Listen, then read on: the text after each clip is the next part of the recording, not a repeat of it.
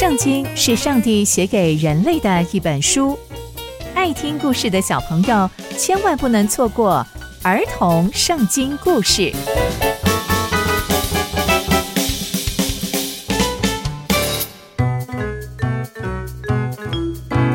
各位亲爱的大朋友、小朋友们，大家好，我是佩珊姐姐。小朋友们，今天佩珊姐姐要跟大家分享的故事是所罗门的皇宫。我们在前一集中知道。所罗门王跟以色列百姓花了七年才将上帝的圣殿兴建完成，而上帝也在兴建的过程中再次的提醒以色列百姓：上帝看重以色列百姓的内心，更胜有形的宫殿。那接下来还会发生什么样的事情呢？就让我们继续听下去吧。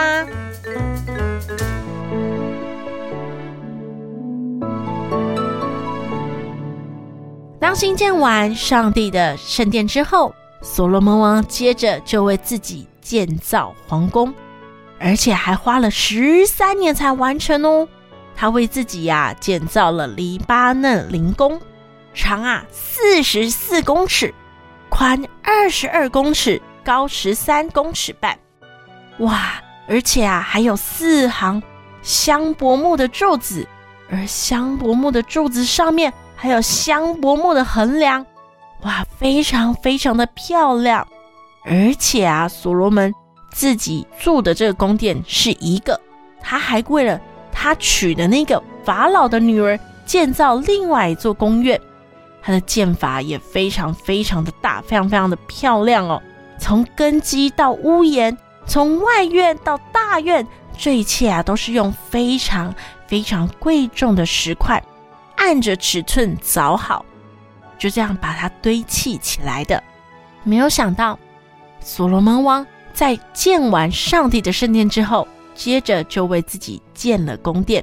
所以啊，以色列百姓都非常非常的疲劳，因为他们总共花了二十年在建造宫殿呢。第一个先花了七年建了上帝的圣殿，再花十三年建造所罗门王的宫殿。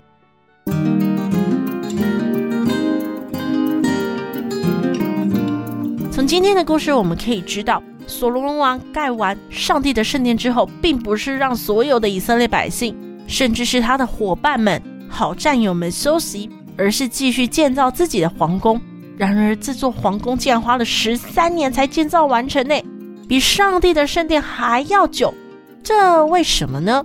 这其实啊，有几个可能性。第一个可能是所罗门王的皇宫比圣殿还要大。第二个可能是因为大家都累坏了，所以并不是所有的人都跑去帮所罗门王盖皇宫。也有第三个可能，那就是因为在新建圣殿之前呐、其实是做了非常多的预备跟规划，但建造皇宫的细节在圣经里面并没有过多的讨论。所以可能会盖得比较久，可能在新建的过程当中还需要去一些规划跟讨论。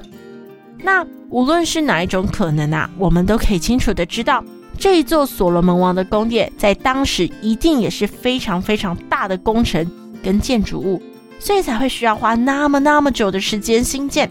想当然也会耗费非常多的人力物力跟金钱。那以色列国呢，花了二十年在新建圣殿跟皇宫。那以色列国现在还是二十年前那样的富裕吗？那接下来所罗门王又会如何带领以色列国呢？接下来又会发生什么样的事情呢？刚刚佩珊姐姐分享的故事都在圣经里面哦。期待我们继续聆听上帝的故事。我们下次见喽，拜拜。